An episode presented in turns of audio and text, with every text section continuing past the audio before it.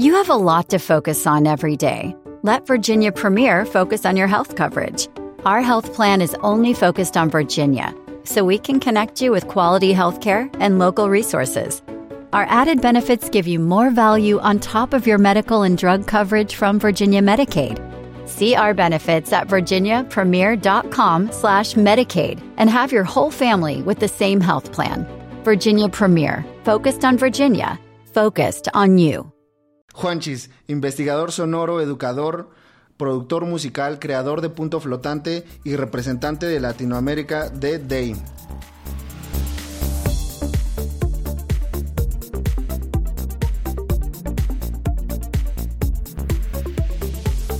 Jaque al artista. ¿Qué onda banda? ¿Cómo andan? Espero que se encuentren muy muy bien, que estén teniendo un gran día y que estén pasando un gran rato. Eh, espero que en este momento, en cuanto nos estén escuchando, pues tengan un momento de calma, ¿no? Para que también puedan eh, poner también esa atención en todo lo que se va a comentar en este capítulo. Creo que si algo va a, identificar este capítulo va a ser el conocimiento que trae el invitado del día de hoy. Creo que ah, es algo de lo cual eh, quedé muy impresionado porque trae eh, un labor detrás de sus redes sociales que es una difusión de, de conocimiento y creo que no hay, no hay mejor contenido que ese, ¿no? Muchas veces en redes sociales nos las pasamos viéndonos, viendo que nos sale el algoritmo de los chismes de tal, ¿no? Que tales cosas, que lo que te pasó acá. Pero cuando logras poner el algoritmo a tu favor y cuando logras poner eh, el conocimiento que te puede brindar cierto creador de contenido, creo que es cuando empiezas a valorar y empiezas a entender muchas cosas, ¿no? Porque no solamente te enriquece eh, en tu vida cotidiana, en el tema que sea, sino que también te hace eh, pues valorar más todo este lado de redes sociales y empiezas a encontrarle ya un lado no tan tóxico, ¿no? Como, como podríamos llevarnos por esa vía. Entonces, pues nada, eh, le doy la bienvenida a Juanchis. Bienvenido, bro, ¿cómo andas? ¿Qué onda? Pues aquí corriendo por la semana y la vida, pero muy entusiasmado. Este año he arrancado con muchísimos proyectos. Ya. Entonces, agitado, pero todo bien. Dejo, Oye, dejo de patear la mesa porque te va a meter mucho ruido. Ya, ya la no, encontré. no te preocupes. Este, justamente eso era lo que notaba. Eh, vi el mensaje que pusiste al inicio de año, ¿no? Que era esta parte de empieza a trabajar por tu parte, deja de ver a los demás, eh, siente, como que siéntete satisfecho con lo que has logrado, ¿no? Con lo que lograste este año, el año pasado, eh, y entonces pues ya deja eso de lado y enfócate en, eh, en ti, ¿no? Fue un poco de lo que vi en tu mensaje. Entonces, ¿qué tal te ha estado rindiendo este año? ¿Cómo, cómo ves? ¿Cómo lo iniciaste? Pues yo tendré todos los planes que quiera, de eso a que los logre ejecutar con el tiempo es lo que es complicado. Eh, quizás justo como lo que dices es, es como mucho mi mentalidad. A veces caemos en que queremos un resultado tan inmediato. Entonces, el año arrancó, hemos estado como muy acostumbrados a que esperamos quizás un, como un resultado muy inmediato y el problema o lo que es delicado de eso es que a lo mejor digo, me voy a comprometer a hacer beats, por decir cualquier cosa, ¿sabes? Y lo intento tres días y digo, no, no pude. Y es como, no, dale dos meses por lo menos, ¿no? O sea, toma tiempo, ¿no? Y entonces ese es como arranqué el año, es este primer cuatrimestre voy a hacer esto. Y conforme vaya viendo que va avanzando por el tercer Ah, ok. mes, decido cómo sigo mis siguientes cuatro meses. o sea, ¿te lo son- vas dividiendo como por bloques? Sí, este es el primer año que lo hago como con esa frialdad calculadora, pero porque llevaba como varios años anteriores tratando de maniobrar mi año a modo de aprovecharlo. Claro. Y me dio frutos, estuvo bien, pero siento que ya probé lo suficiente y es momento de darle una superestructura y parece ser que está funcionando más o menos bien. ¿no? Ok. Entonces, Ya me, dirá, ya me dirás en el capítulo que repitamos a finales de año qué tal te funcionó, ¿no? Oye, eso está padre porque yo siento que de repente, como, como decíamos, ¿no? Siempre nos ponemos como las metas, ¿no? Y queremos hacer todo esto en un año y todo, pero de repente como que también nos ataca mucho y sé que es muy...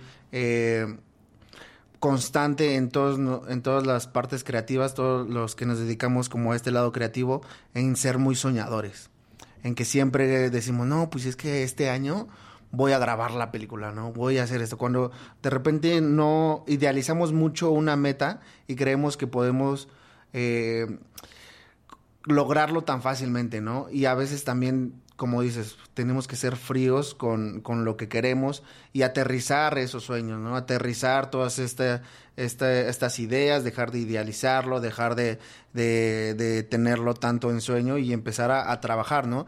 Y, y, como dices, creo que eso es algo muy importante, empezarlo a dividir. Eso, eh, si te das cuenta, muchas veces queremos, no sé, aprender tantos compresores, aprender tantos plugins, cuando pues con el primer nativo que tienes en tu software, con ese puedes ir empezando y puedes dominarlo al máximo. Ya después lo vas, este, eh, lo puedes ir, como, ¿cómo se dirá? Pues desmenuzando más, puedes ir aprendiendo otros y así, ¿no? Pero de repente nos queremos comer el mundo. Tú que estás en la parte de, educación, ¿qué tal te, qué tal te has enfrentado a esto con, con tus alumnos? Pues más bien todos llegan ya habiendo bajado 7000 plugins, ¿sabes? Y dicen, oiga, pero es que la palabra favorita que yo ya le digo el fetiche, ¿no? Así, el fetiche del sidechain, el fetiche del mid-side. Porque todos llegan conociendo esas palabras, pero nadie sabe cómo funciona. Simplemente dicen como, es que el sidechain, y es como, ¿y, sabes manejar tus ganancias? O sea, empecemos desde ahí, ¿no? Porque es secuencial. Entonces, no importa qué quieras hacer, además de que la canción tiene que ser genial desde un principio. O sea, tenemos que partir de que todo está bien hecho. Para tener estas conversaciones no podemos seguir partiendo de que, ay, pero es que esto no funcionaba. No. Suponiendo que desde la composición y el arreglo y tienes una gran canción, pues entonces ve parte por parte, vete por etapas. Y entonces cuando llegues a hablar de sidechain y de midside y de cosas locas, pues entonces vas a entenderlo mejor porque tienes con qué trabajar. No estás resolviendo problemas. Tienes ese espíritu creativo y tienes con qué ser creativo. Porque no hay que resolver mil problemas que no se arreglaron antes. ¿Te funcionaría mejor que llegaran desde cero? Mm, fíjate que en primer semestre me llegan alumnos, eh, hablando como del sistema académico, ¿no? En, primer semestre me llegan alumnos que a veces traen 12 años de escuela de música y hay unos que llegan de solo hacer beats en FL Studio y hay otros que llegan sin saber qué es un acorde. ¿Tienes idea lo difícil que es tratar de hacer un programa para balancear esos perfiles? Es como, ¿cómo hago un ejercicio que te estimule a ti que traes 12 años de música y que te estimule a ti que traes no sé qué cosa? Y es bien complejo porque tengo que encontrar la manera de narrar esto, que se llama producción musical, lo que sea que eso signifique, y que siga siendo interesante para todos. Y es algo en lo que me esfuerzo mucho porque es alejar a los músicos de es que solo los músicos sabemos y acercar a los que no saben de es que está bien difícil. Ok, son dos perspectivas diferentes. Ves encontrar un punto medio, porque no me importa que no sepas que no se llame Do o que se llama Fa. O que... Eso no importa ahorita, lo que importa es cómo se siente, porque estamos trabajando con emociones. No estamos trabajando con Do y con Re, estamos trabajando con emociones.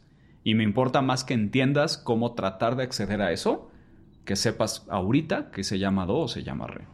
Ok, y eso también es algo complejo, ¿no? Porque justamente vienen personas que ya llevan muchos años, o sea, ya llevan bastante como con una idea, ya establecidos con, con cierta educación, eh, con ciertas cosas, entonces de repente yo he visto mucho en esta nueva era, muchos de los músicos ahora ya se vuelven productores, ¿no? Mucha gente que, que, se, que es este música, bueno, eh, ¿cómo decirlo? Como instrumentista y demás, pues ya empieza a producirse por sí solos, ¿no?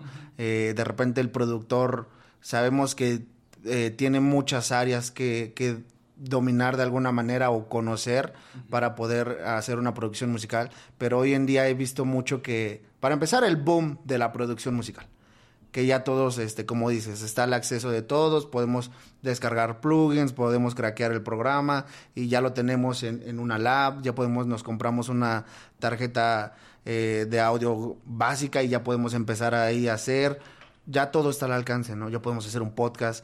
Eh, ¿Cómo tú ves esta sé que juega como a favor porque suena maravilloso, ¿no? Como, ah, ya podemos hacerlo. ¿No? Pero de repente, ¿cómo ves tú esta parte de que ya de repente siento que lo creemos tanto que lo vemos fácil, ¿no? Cuando de, de verdad detrás de eso hay muchas cosas que, que no vemos y que pasamos por, por, por alto, ¿no? Entonces no veo como esa, esa parte de, de, repente seriedad en cuanto a, a, la producción musical, los artistas, todo esto de que ya todos hacen y sacan mucha música, mucha música ya está en, en, todas estas plataformas digitales, ya está ahí en, en, la nube y mucha de esa pues se queda ahí varada, ¿no? ¿Por qué? Porque no hubo una buena producción, porque no hubo un buen marketing. Bueno, ahí ya nos meteríamos en muchas cosas, pero tú cómo ves esta, esta situación en particular? Justo creo que eso abre muchísimas aristas, ¿no? Muchísimas, muchísimas aristas. Y lo que es delicado es, tenemos que, y, creo que ahí es donde yo podría decir que ese es uno de mis puntos fuertes, tenemos que poder separar los temas. Yo no entiendo, sinceramente, en este punto, qué es ser productor. Porque veo tantos perfiles tan distintos que dicen, soy productor. Dejándolo así, yo no estoy diciendo que alguien no sea productor, estoy diciendo que abarca tantas cosas que es una palabra difícil de como saber realmente qué significa, ¿no? Pero al final yo estoy lingüística, o sea, tengo como cinco años académicos en lingüística y en filosofía del lenguaje, entonces siempre muchos de mis comentarios van como hacia eso, ¿no? Como de a ver cómo estamos entendiéndonos, nada más pongámonos de acuerdo. Entonces, productor es un poco como grande, ¿no? Si lo vemos como desde contexto, porque el, lenguaje sucede en el contexto, más allá de que un diccionario diga una cosa, el peso que nosotros le damos a las palabras va moldeando lo que es nuestra realidad. Entonces, si yo digo que yo soy productor porque yo estoy en mi laptop con mis audífonos en la esquina de mi cuarto en casa de mis papás, pues si suficientes personas lo dicen, eso es una realidad. Eso es ser productor. Ahora, si muy poquitas personas tienen acceso a producciones AAA, Warner, Sony, ¿sabes? Y dicen, solo nosotros somos productores, por mayoría de votos, lo siento, los que están en su cuarto también son productores. Y se vuelve bien complicado, porque entonces, ¿dónde está ese rollo donde se supone que la lengua se prescribe? Es cómo tienes que hablar y qué significa la palabra y no se vale que signifique otra cosa. Y ahí no tiene sentido porque caemos en estos juegos de lenguaje, que es uno de mis conceptos favoritos de la vida, en el cual simplemente quiero saber para ti qué abarca ser productor. Yo no tengo ningún problema si tú quieres decir que vendes naranjas, vendes tomates o vendes manzanas, me da exactamente lo mismo qué palabra quieras usar. Pero entonces lo hace muy ambiguo, ¿no crees? Eso es lo que es delicado. Porque como tengo alumnos que llegan en primero y me dicen, te la entrego masterizada y es como, pues tú podrías decirme que está masterizado, pero es complicado, ¿sabes? Ni siquiera es un tema ya de experiencia y de si sabes que lo haces o no lo haces. Porque entonces el desafío en la educación es cómo te mantengo motivado para que tú sepas que lo puedes hacer mejor y tú te sientas lo suficientemente insatisfecho como para que te sigas manteniendo motivado para querer hacerlo mejor cada vez. Pero ¿no crees que eso de repente juega un poco en contra, o sea, en decir, ok, casi casi lo que me mencionas es igual como creértela, ¿no?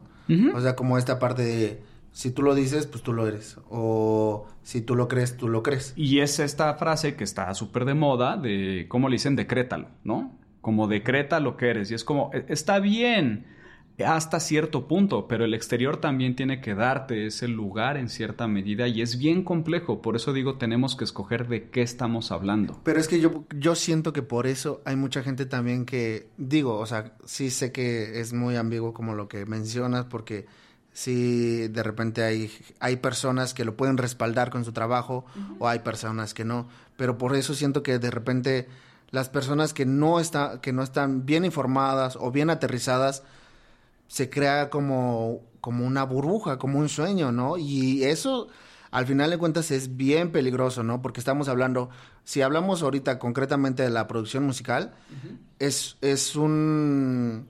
Deja tú como una falta de respeto y todo eso, ¿no? O sea, todo eso de lado.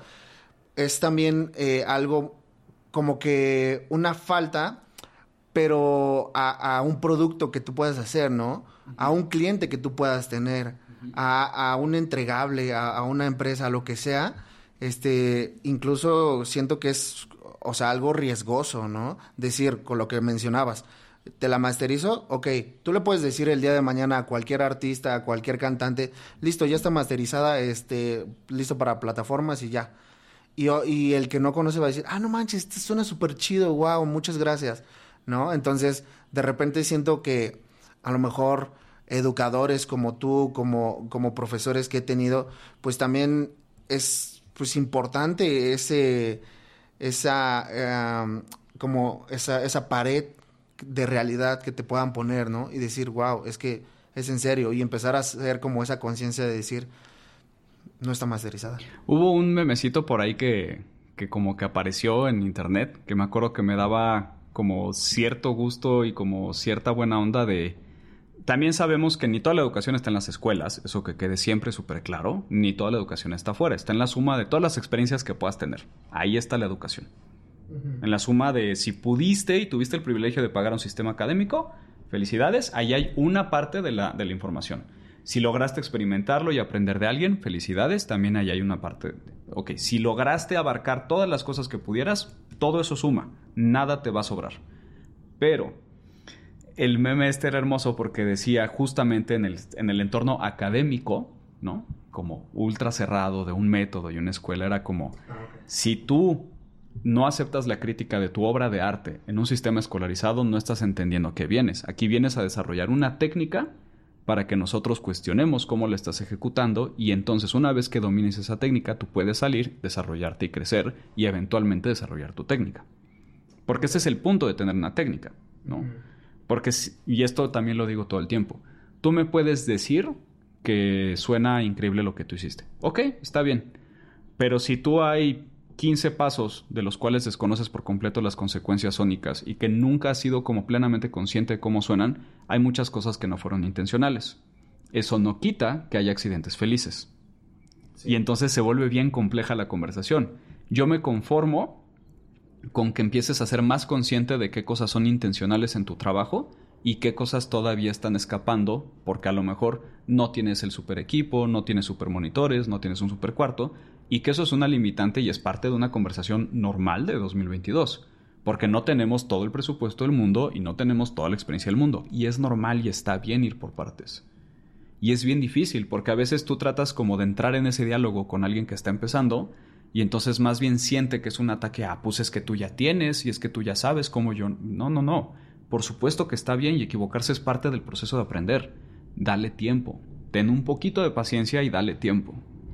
Sí, y esa parte, híjole, algo también complejo porque justamente en esta área del arte también es muy subjetivo el lo que lo que para o sea, hablando de esto, lo que suena chido, lo que no suena chido, ¿no? Porque realmente hay cosas muy padres, ¿no? Realizadas desde un home studio de, con una lab y con una y con, unos audífonos, ¿no? Y hay cosas también no tan chidas con estudios grandes, ¿no? Entonces, realmente a lo que voy con esto es eh, sí se puede y no se puede, pero hay que tener bien consciente pues también la realidad, ¿no? Y que y saber que se necesita emplear un conocimiento, saber este, estudiar, saberle meter para también empezar a conocer, ¿no? No nada, no nada más es de repente picarle por picar.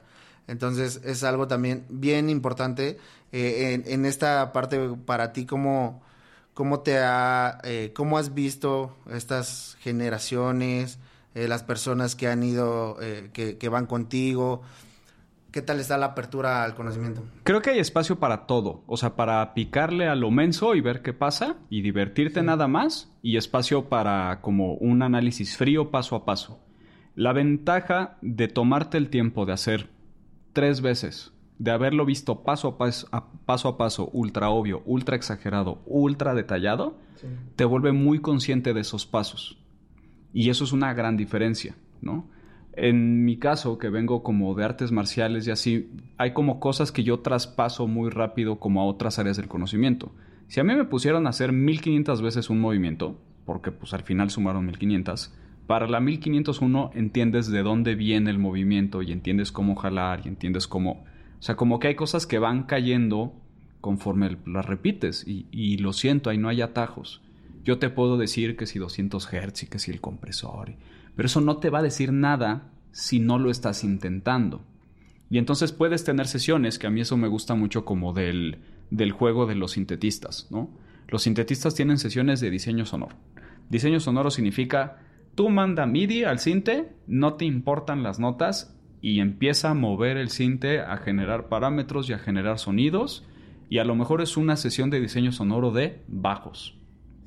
Y ya, y a lo mejor hay un ejercicio específico que hiciste una vez un día de voy a intentar hacer el mismo sonido de bajo con cuatro sintes distintos.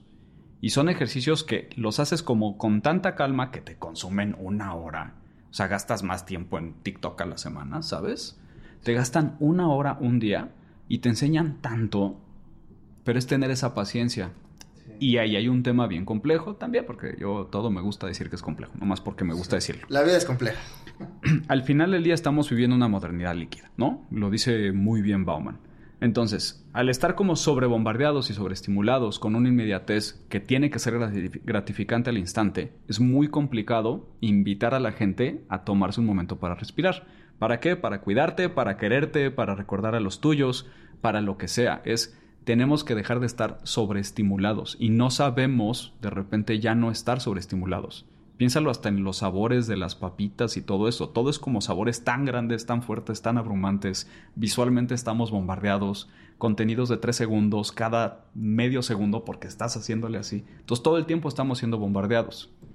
En la medida en la que nosotros logramos frenar un poco eso, podemos escuchar más lo que hay adentro. Porque de otra manera solamente estamos siendo bombardeados y nunca hubo silencio para escuchar qué pasaba adentro. Y es complicado, porque tengo alumnos que tienen cincuenta y tantos años, que son bateristas de top, top, top de México, ¿no? Y tengo alumnos que tienen, que tocan el ukulele y tienen dos clases en Fender Play. Entonces, el, el panorama es así y las experiencias son súper distintas. Es bien interesante, por lo menos para mí, tratar de ver cómo puedo como desplazarme hacia diferentes posiciones que podrían servirle a esa persona y que no se trata de yo sobarme el ego, se trata de cómo puedo como generar ese contrapeso que siento y que estoy asumiendo a ciegas desde la ignorancia absoluta, que creo que te puede ayudar a desarrollar en lo que tú necesitas con el perfil que traes y con la personalidad que traes. Es bien raro. Pero y aparte cómo, no cómo atacas, sino cómo trabajas este sentido de inmediatez. Pues es que ahí te va, hoy en clase de mezcla. Chicos, vamos a escuchar una referencia. Si a los 30 segundos empiezas a escuchar piecitos y plumas y la gente pegándole y es como necesitan entender que escuchar es un acto activo, totalmente consciente de primer plano. Por pura neuro y por pura biología, el oído está en un orden secundario de jerarquía para el cerebro. El oído no es primario. Entonces, prioriza la vista. Entonces es como me estoy aburriendo y entonces necesito estar estimulado, entonces necesito empezar a moverme, necesito empezar a ver qué va a pasar. Y es como, tómate un momento y escucha una canción de tres minutos. Y esta es una de las frases que a mí más me gusta porque creo que es contundente. Si tú no estás dispuesto a escuchar la música de alguien más tres minutos, ¿por qué alguien te va a escuchar? Ok. Sí. ¿Por qué? Exactamente. O sea, y entonces empiezas a ser más consciente, ¿no? pues se trata de pegarles a las rodillas, a ver los que vayan cachando, pues será un éxito, ¿sabes? Claro. Por estadística no va a pegar en todos, obviamente. Pero los que vayan cachando ese tipo de pedradas, ya vamos de gane. Y es que está bien cañón, o sea, incluso sonoramente, como lo decías, ¿no? Visualmente lo tenemos atascado todo el tiempo, ¿no? Redes sociales el, el gran ejemplo, todo el tiempo, todo contenido, todo lo que hay. Pero sonoramente también, o sea, tan solo salte un ratito a la Ciudad de México y tus oídos están siendo atacados de una manera abismal, ¿no? Entonces, pues también de repente es algo complejo el poder darnos un respiro, digámoslo de esa manera, como tener ese, ese sentido de calma, como tener ese sentido de, de, respiración y demás.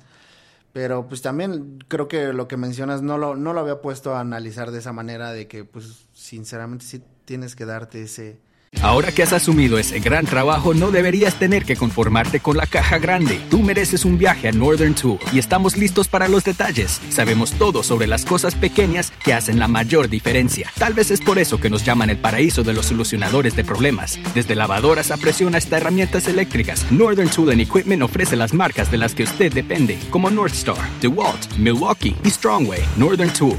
Estamos hechos para esto. Soluciona tus proyectos hoy en la tienda o en northerntool.com. Hola familia, soy Aaron Sánchez, chef y amante de la música, mariachi, bolero y Latin pop. No todo en la vida es una elección clara, pero cuando se trata de mi desodorante, mi elección es clara. Siempre escojo el desodorante Gillette. Gillette Dry Spray da protección duradera contra el olor y se aplica de forma transparente. Mientras cambio de música durante el día, Gillette me dura todo el día. La lección es clara. Gillette, desodorante. Ese tiempo, ¿no? Ese tiempo. Es un ejercicio activo escuchar. y esa es mi investigación, justamente. Es un ejercicio activo que depende de muchas cosas. No depende nada más de que yo diga, ay, pon tu celular a ver cómo suena tu canción. Es como, no, me voy a sentar y voy a escuchar. Que esa es la guerra del vinil contra el digital. Es que en el vinil te sientas a escuchar. Pues también lo puedes hacer en el digital, lo más que somos impacientes porque tienes el celular en la mano. Claro. Pero también puedes hacerlo. Es que ahí creo que entran también acciones, ¿no? O sea, ahí ya tienes que hacer ciertas cosas. Este, no es lo mismo pedir una comida por, por a domicilio que tú hacerla. Puedes hacerte consciente de eso, ¿no? Pero de repente, híjole, eso también es sacarte un poquito de tu zona de confort, ¿no? Y tenemos que aprender a vivir ligeramente incómodos porque eso también nos estimula a seguir cambiando. Y aparte, zona de confort es como un término que viene de muchas otras cosas que nos han bombardeado del mundo corporativo. Zona de confort es un término del mundo corporativo que la gente insiste en tratar de acoplar a la vida cotidiana y no funciona así. Simplemente lo integramos porque si yo te digo zona de confort es tienes que dar más para producir más para la empresa. Zona de confort. Sinceramente estás cómodo pensando que todos los días tienes que estar trabajando. O sea, ¿eso es confort? Y que todos los viernes vas a poder ir a la chilanquita a chuparte unas chelas para estar tranquilo seis horas, porque toda la semana... Eso es zona de confort. Eso no es zona de confort, eso es casi sobrevivencia. Porque no, no vivimos con el sueldo mínimo, porque el país no lo da.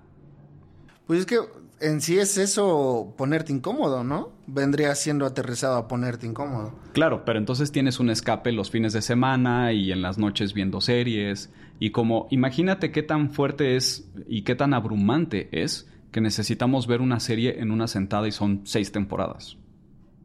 Esa es la necesidad de escape, porque no sabemos escapar por momentos cuando lo necesitamos. Y eso es complicado. Como artistas, en teoría, si es que soy artista, si es que eres artista, a quien sea que sea artista, si no sabemos salir de ese trance de emoción creativo, yo no sé qué está pasando ahí, porque es bien complejo. Alguna vez también hice como varios años de teatro, hice como seis años de teatro, y a mí me llamaba mucho la atención porque hacen tanto énfasis en cómo entrar a un personaje, pero no te enseñan a salir.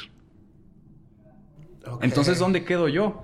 Sí, sí, sí. O sea, haces tanto esfuerzo en tu método de cómo tengo que entrar a personaje, pero no me enseñas a salir. Y si yo soy una persona que está estudiando a los 19 años, que está terminando de desarrollar su personalidad, y me clavo en un personaje y en clases que tengo todas las semanas de cómo destruir mi personalidad para adaptarme a cualquier necesidad creativa del director y del escritor, estoy poniendo en peligro más cosas de las que quizás debería.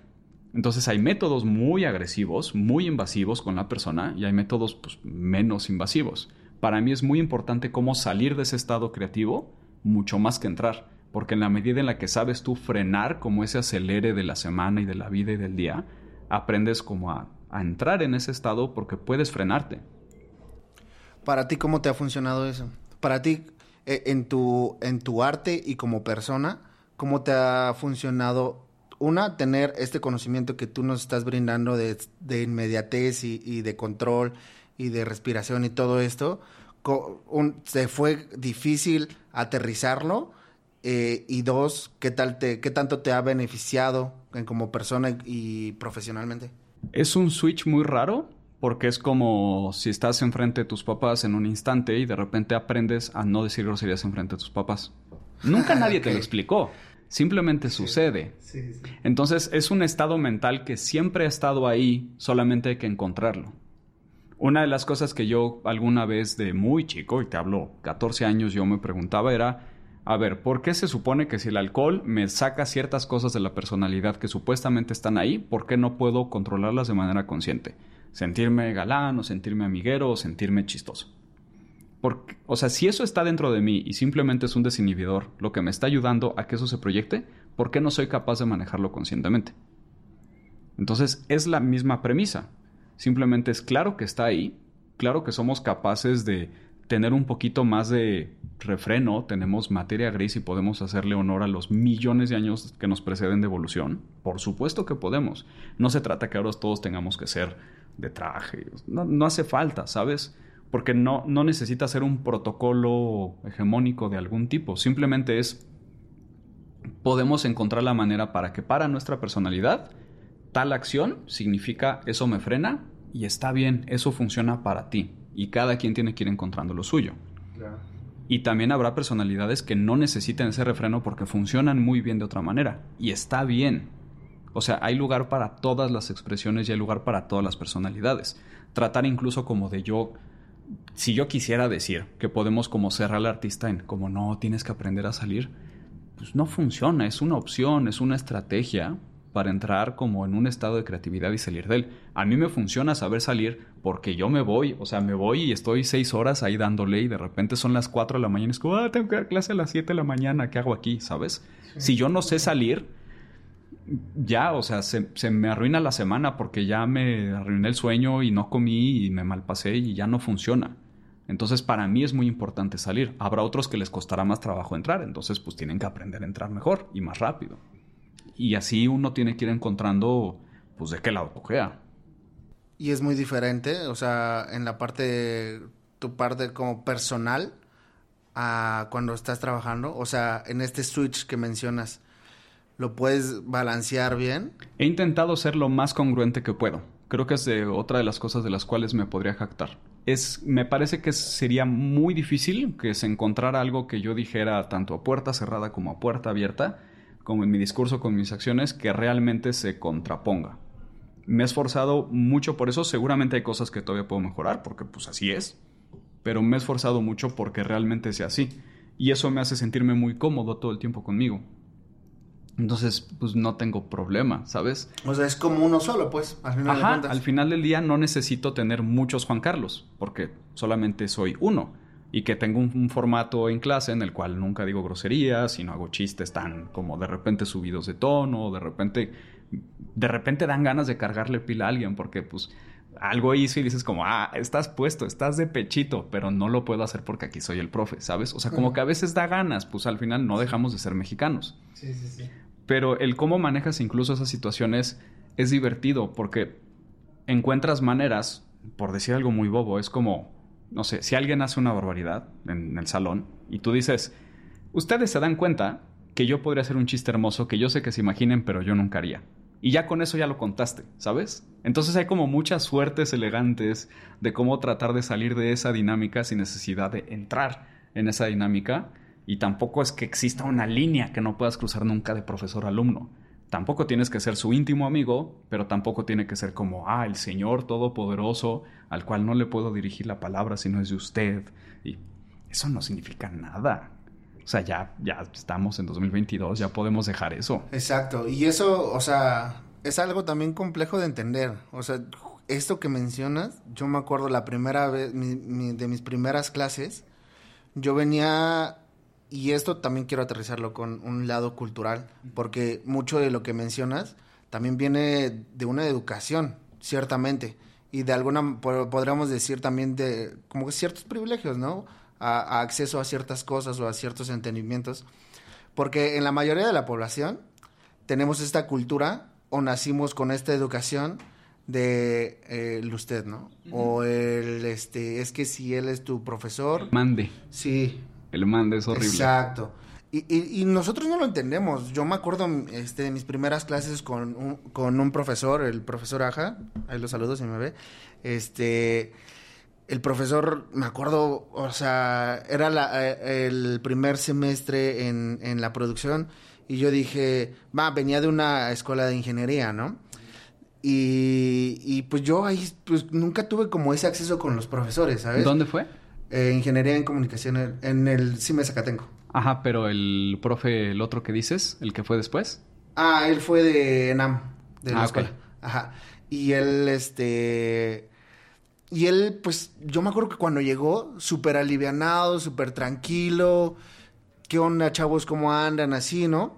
Y para mí fue un mundo muy diferente, porque venía de un, de un lugar donde era, veía entrar al señor grande, con su portafolio, y a eso es a lo que voy, o sea, realmente es muy diferente, son contrastes muy diferentes, pero que también se entienden, me, me, me cacho, o sea, de alguna manera, pues sí, a lo mejor e, este señor, pues le, le, doy como ese respeto que para él es, este, eh, como lo correcto. y, con, con este profesor me acuerdo que yo le dije, oiga, disculpe, eh, no, es que no me hables de usted, ¿no? Y ya dije, ah, ok, perdón. Y después le volví a decir y me dijo, no, es que ya te dije que no. Y yo, oye, o sea, como que de repente también lo sentí algo pesado y dije, ah". y eso me acuerdo, me resonó muchísimo, ¿no? Porque venía con una educación muy diferente.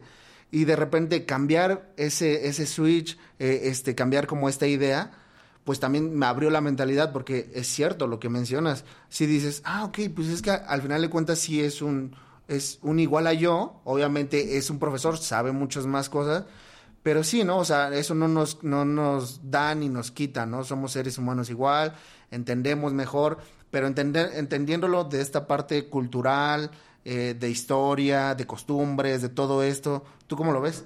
Pues de que antes de que todos somos humanos. O sea, somos, somos la misma especie todos. Pero para ti, ¿cómo? o sea, me, me, me interesa saber un poquito más ¿Para ti cómo fue tu educación? Es que yo vengo de una educación muy conservadora.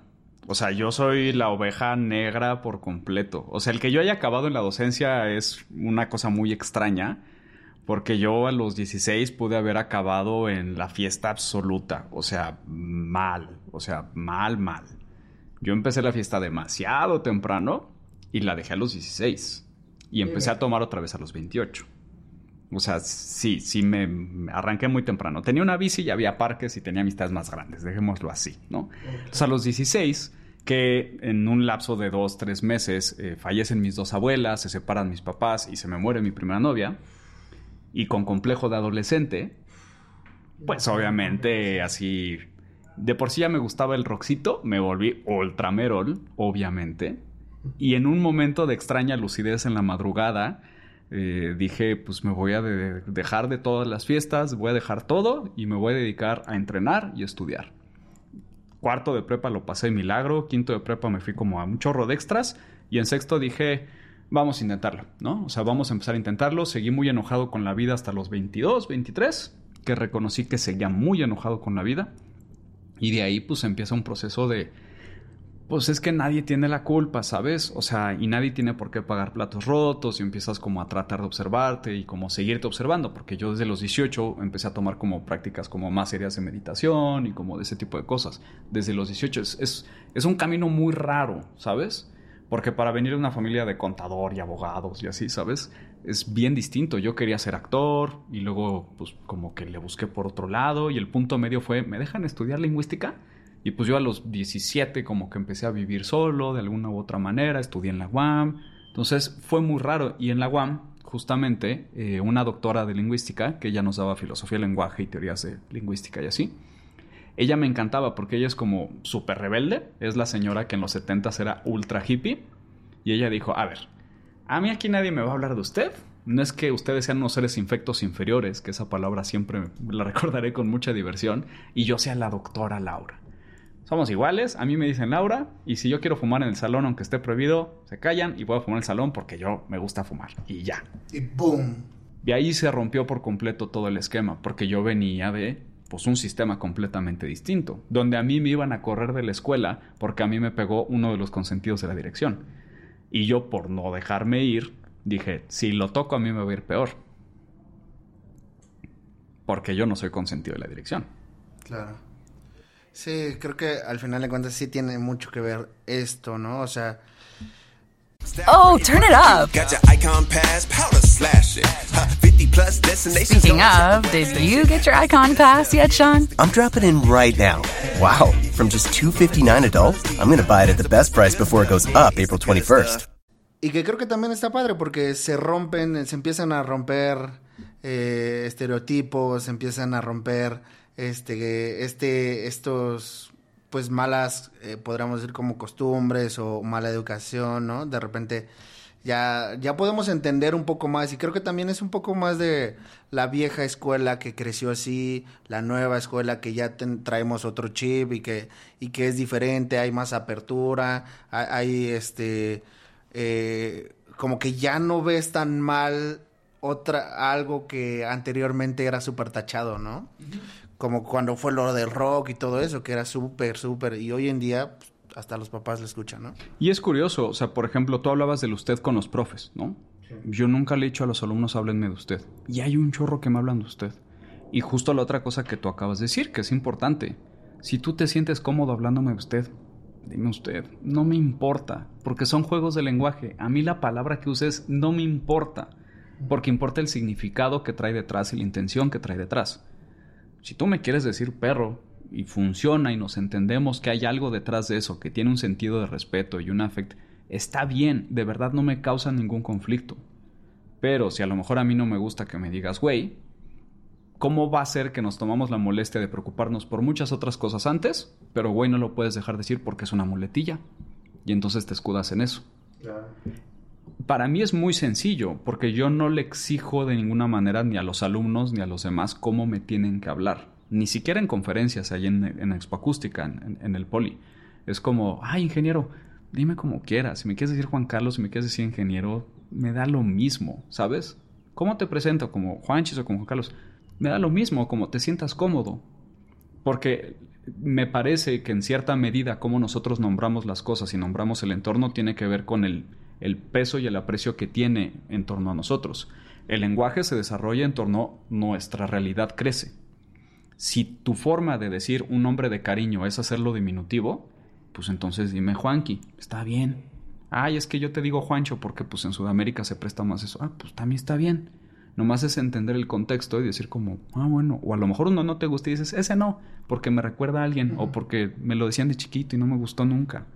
No importa, porque es justo eso, es abrir esa mar de posibilidades y entender que ni se trata de ti, ni se trata del otro, se trata de que todos estemos pues más o menos en buenos términos, ¿no? Oye, y esta parte viene mucho como de, de, de tu carrera de lingüística, porque siento que sí, ahorita tú me vas a decir, digo, nos, estamos conociendo apenas, pero como que te deslindas de repente como de ciertas cuestiones, ¿no? O sea, cómo te dicen, qué te ofrezco, qué te quiero, eh, dónde te quieres, o sea, cosas como que, que, como que no te tomas, no te esfuerzas por eso, o sea, como que dices, me da igual. Pero en sí también estás agregando de alguna manera una responsabilidad al otro, ¿no? Sí, y se me podría como señalar de, oye, no manches, no hagas eso, porque qué tal que el otro no quiere esa responsabilidad, quiere tener el detalle de ser cortés, cortés contigo, y es como, bueno, pues uno va aprendiendo, a lo mejor en alguna ocasión dices, bueno, hoy sí lo hago, hoy mañana no lo hago, y no hay manera de adivinarlo, ¿sabes? O sea, como que mi forma principal de manejarme por la vida es, como estés cómodo, por mí está bien, ¿sabes? O sea, mientras no me sienta yo agredido y no me sienta yo violentado y yo no vea nada raro, como sea, está bien, ¿sabes? Y no sé si viene como de lingüística, son como formas raras que yo encontré como para explicarme y justificar actos de personas a las que pues claramente ya no me llevo con ellos, donde ellos no me deben nada y yo no les debo nada. Y al final eso también alimenta como un cierto desapego con la obra y con la creación de cualquier cosa. Porque no importa, o sea, yo lo dejo ir sin entrar como en el tema de marketing, o sea, porque eso es como una de las grandes conversaciones que podría haber en la vida, ¿sí? Al final del día, por como tratar de resumir la idea, porque si no yo me voy, este, es, francamente no me importa en muchos sentidos y muchas veces se me ha malentendido como un es que te super vale. Y es como, no, no, me vale, simplemente es no me preocupa, no me causa angustia, tampoco te quiero causar incomodidad, pero tengo como un, ah, sí, tan como natural, como, ah, está chido, que demasiada gente me lo ha tomado como un, pues es que no le importa, o sea, nomás así me dice que sí, y es como, pues sí, te estoy dando toda la licencia creativa de que hagas lo que consideres correcto y más adelante en una conversación platicamos cómo vimos ese, es, eso. Y es que, ¿sabes por qué? ¿Por qué lo, de repente lo podemos tomar o bien o mal? Porque no estamos acostumbrados a eso. O sea, para nosotros es algo como de... ¿qué pedo con ok, pero entonces, ¿para qué te hablo yo a hacer algo si no voy a confiar en tus decisiones? Es que justo todas las conversaciones conmigo tienen que partir de que el mínimo actual no es el mínimo aceptable para muchísimas cosas. Si yo te hablé, no es para que tú hagas exactamente lo que yo te estoy diciendo como te lo estoy diciendo, a menos que yo te contrate de ultra asistente y yo te esté enseñando cómo tienes que hacer las cosas las primeras dos semanas. En ese caso va, porque tienes que acoplarte a mi ritmo de trabajo. Pero si yo te hablé porque tú eres diseñador, eres pintor, eres bailarín, eres lo que sea, y te digo, bueno, ¿qué se te ocurre? Es, es tu área. Tú dime qué podemos hacer ahí cuando yo le hablo a un arreglista, yo le puedo dar una referencia y al final tenemos que lograr esa dinámica en la cual él ni siente ni, ni tiene como ese compromiso de que yo le estoy obligando a dar ciertas notas. Es, ¿sabes qué? Dame algo como más abierto. Dame algo más cerrado, dame más dinámica, dame más de esto. Y ya, y yo te hablo porque tú eres el arreglista. Tú vas a saber cómo hacerlo. Yo te puedo decir, ah, no me encanta, siento que podría llevarme como más a esta emoción. Y lo interesante es como empezar a tener muchas interacciones de ese estilo porque aunque no estamos hablando de notas, y por eso no me importa ni el do ni el re, estamos hablando de cómo llegar a esas emociones. Si yo te digo, dame un puente muy Ariana Grande, piano grande, extensiones, ¿sabes? Cositas lindas por ahí. Es, es como muy clara la referencia en algunas cosas. Si yo te digo, ¿sabes qué? Dame algo como más impresionista, estás pensando en una referencia visual. Si yo te digo, hay referencias muy claras y muy contundentes. Eso no significa que tengamos que recurrir a una fórmula, porque se supone que para eso desarrollamos una técnica. Y es que entonces todo está conectado.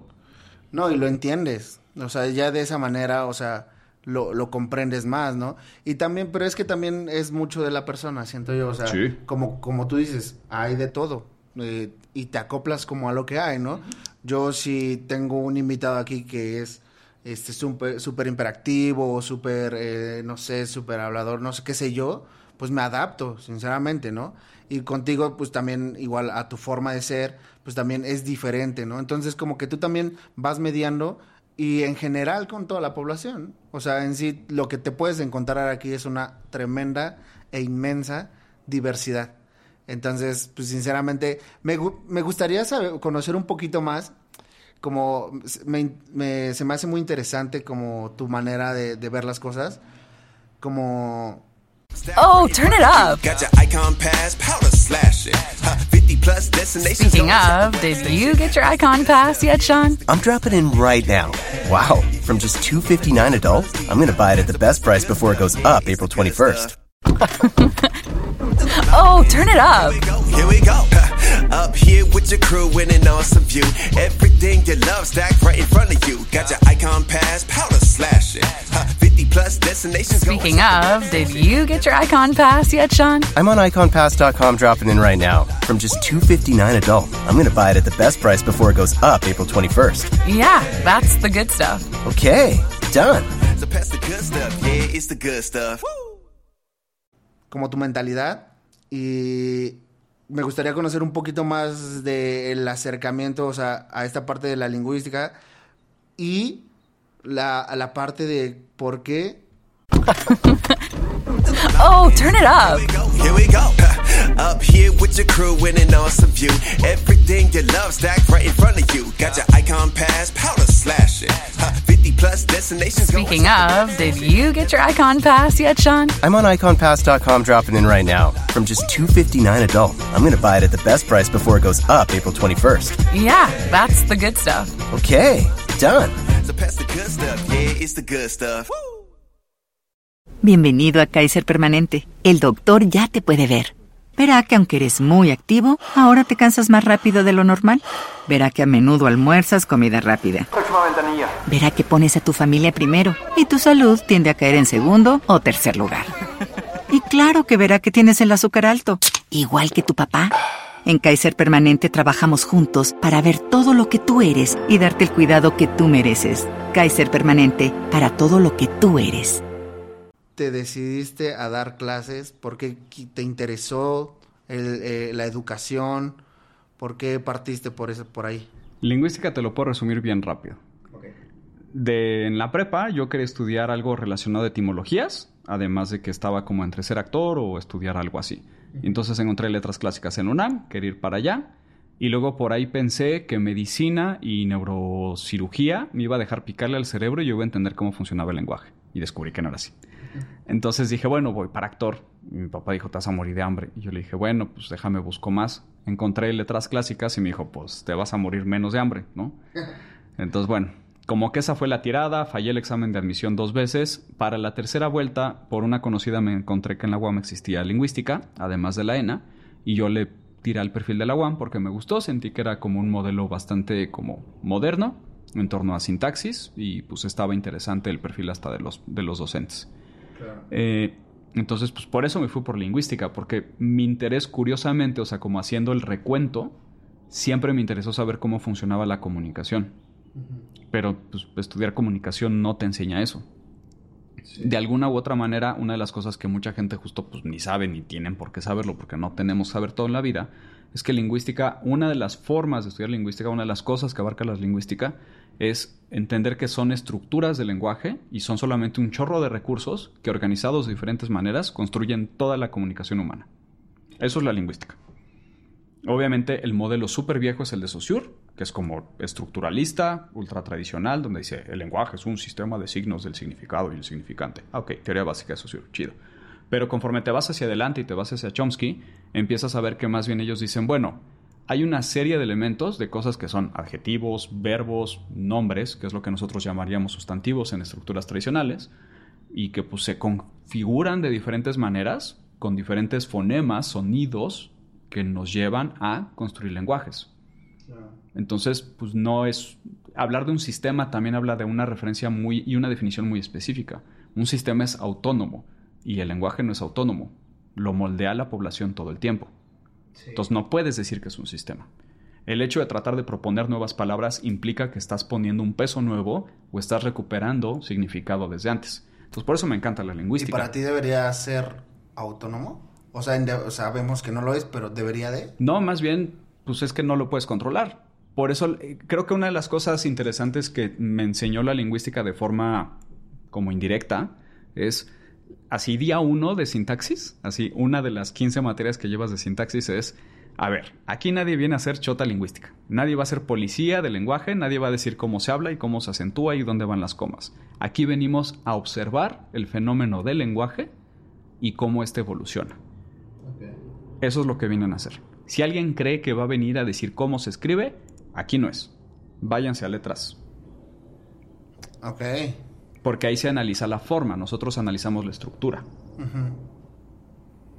Cambia. Súper distinto. Sí. A mí me interesa el morfema y cómo se mueve, cómo se desplaza, cómo se repite. Me interesan otras cosas. La forma está bonita, por supuesto que es importante, la poesía es linda, la narrativa es linda, pero a mí me interesa la estructura, cómo eso se configura y al final eso pues termina de encajar con el resto de las cosas de mi personalidad.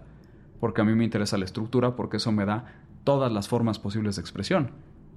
No significa que las sepa hacer todas, significa que las puedo apreciar en el mejor de los casos, ¿no? Me da esa herramienta y eso está lindo. Claro. Entonces, ¿por qué la educación? Casualmente yo desde muy chavo, yo empecé en seis años a los, en artes marciales porque pues, yo era muy hiperactivo, me mandaron para allá Así, fácil de se resume. ¿Desde chavo? Desde los seis años a taekwondo, ¿sabes? Cinta negra, lo que fuera, muchos años de voleibol, ocho años de aikido, 15 años de capoeira, también otras cintas negras por ahí, títulos de instructor, lo que fuera, ¿no? Súper deportista. Súper deportista toda mi vida. Y pues ahorita ya no, porque ando muy lastimado del hombro y llevo varios años en fisioterapia. Traigo un problema en la planta del pie izquierdo, una fascitis y una lesión muy fuerte en el hombro derecho. Por necio, porque uno es joven y dice, nah, sí puedo. Y pues no, podías y 15 años después ahí está la lesión, no te deja hacer nada. Eh, entonces el punto es que en artes marciales, obviamente como yo ya traía una preparación muy grande, o como por lo menos el físico estaba preparado para adaptarse a lo que fuera, y además hice danza, ¿no? Que por aquí tuviste ya también algunas personas de ese perfil. A la querida eh, Trish, saludos. A la querida Trish. Yo hice contemporáneo, hice Graham, hice como contact, un poquito de limón. Este, pues de repente los profesores dicen, pues es que tú puedes ir como otro ritmo, porque tu cuerpo ya está preparado para esto. O sea, ya acepta como más rápido las dinámicas y si te metes acá afuera a patear, ¿no? A levantar las piernitas. Y tú vienes de 12 años de taekwondo, pues levantar las piernas es el menor de tus problemas. ¿Sabes?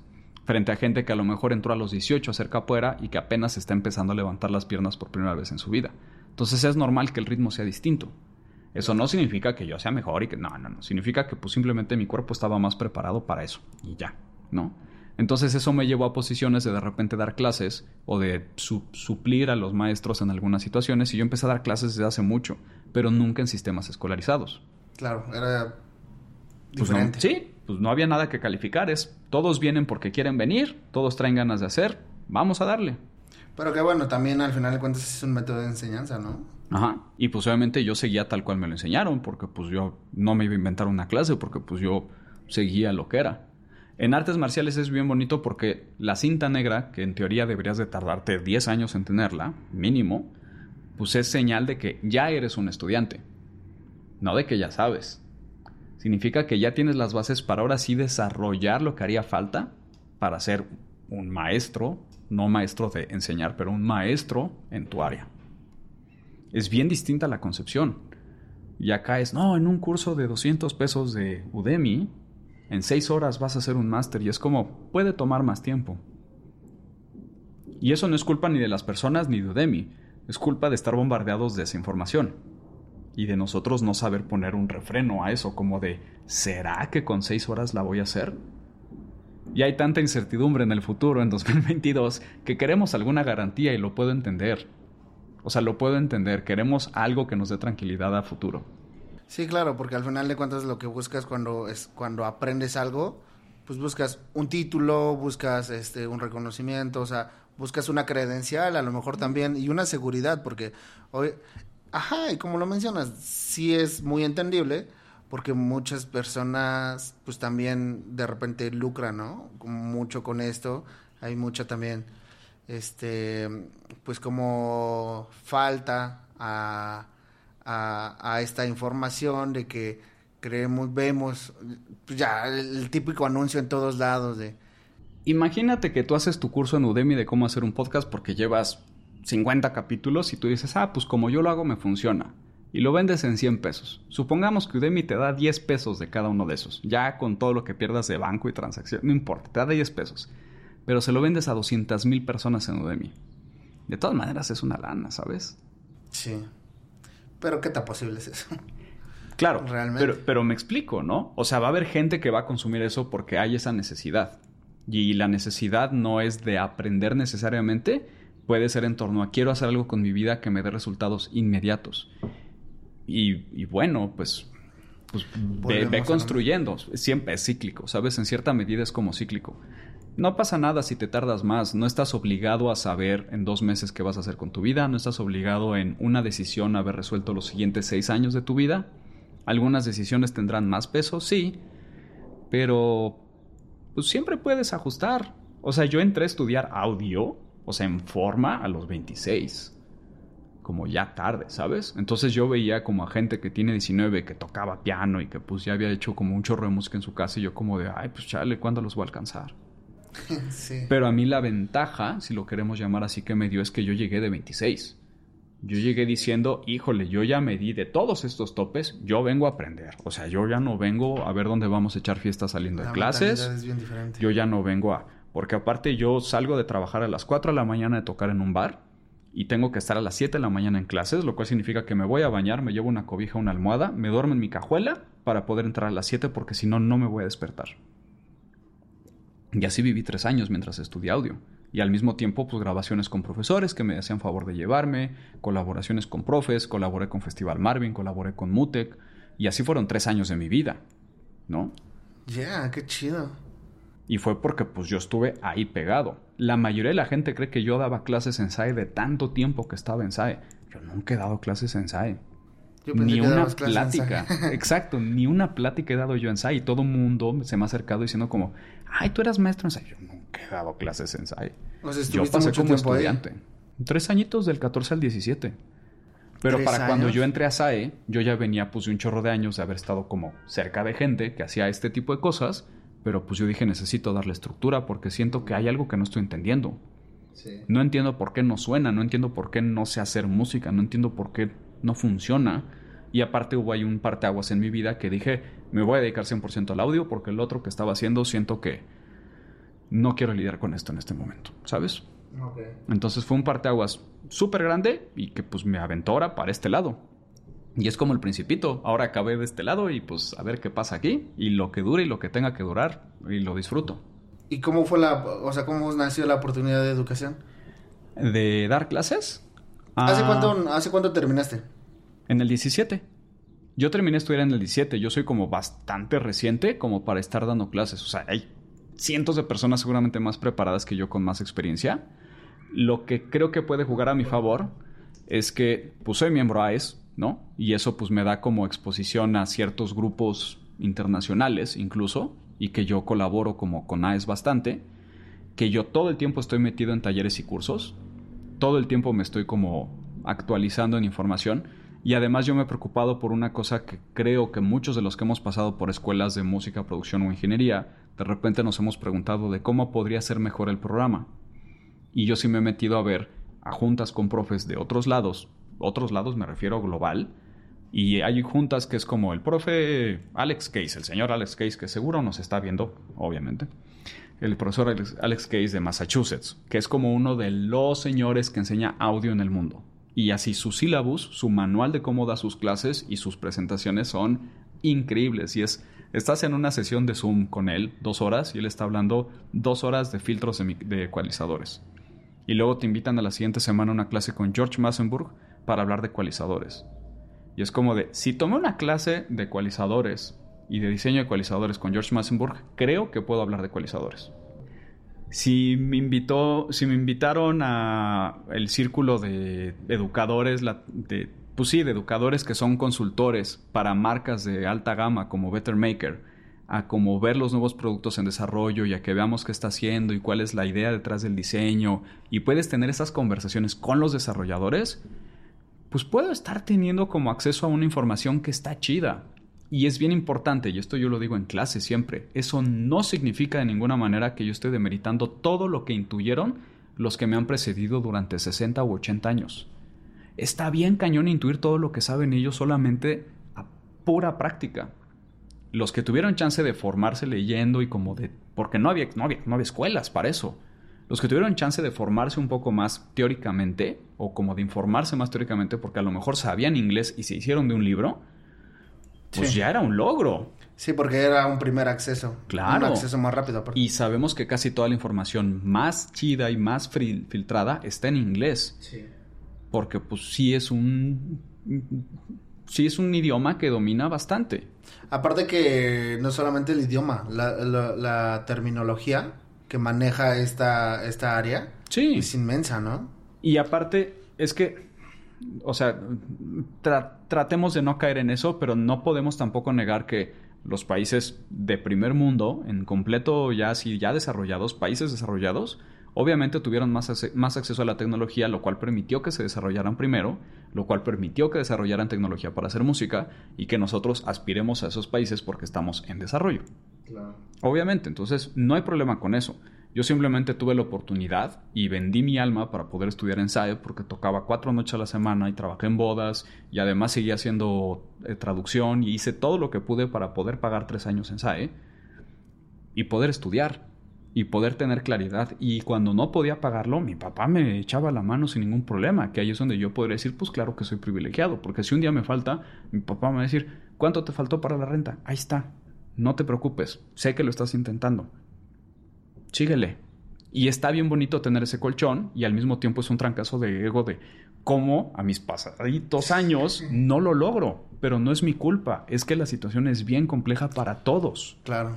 Y es que ahí también entra en juego mucho este la, la, situación, sí, la situación de todos, este privilegios y demás, pero hablemos, hablemos de este punto que también se me hace muy interesante.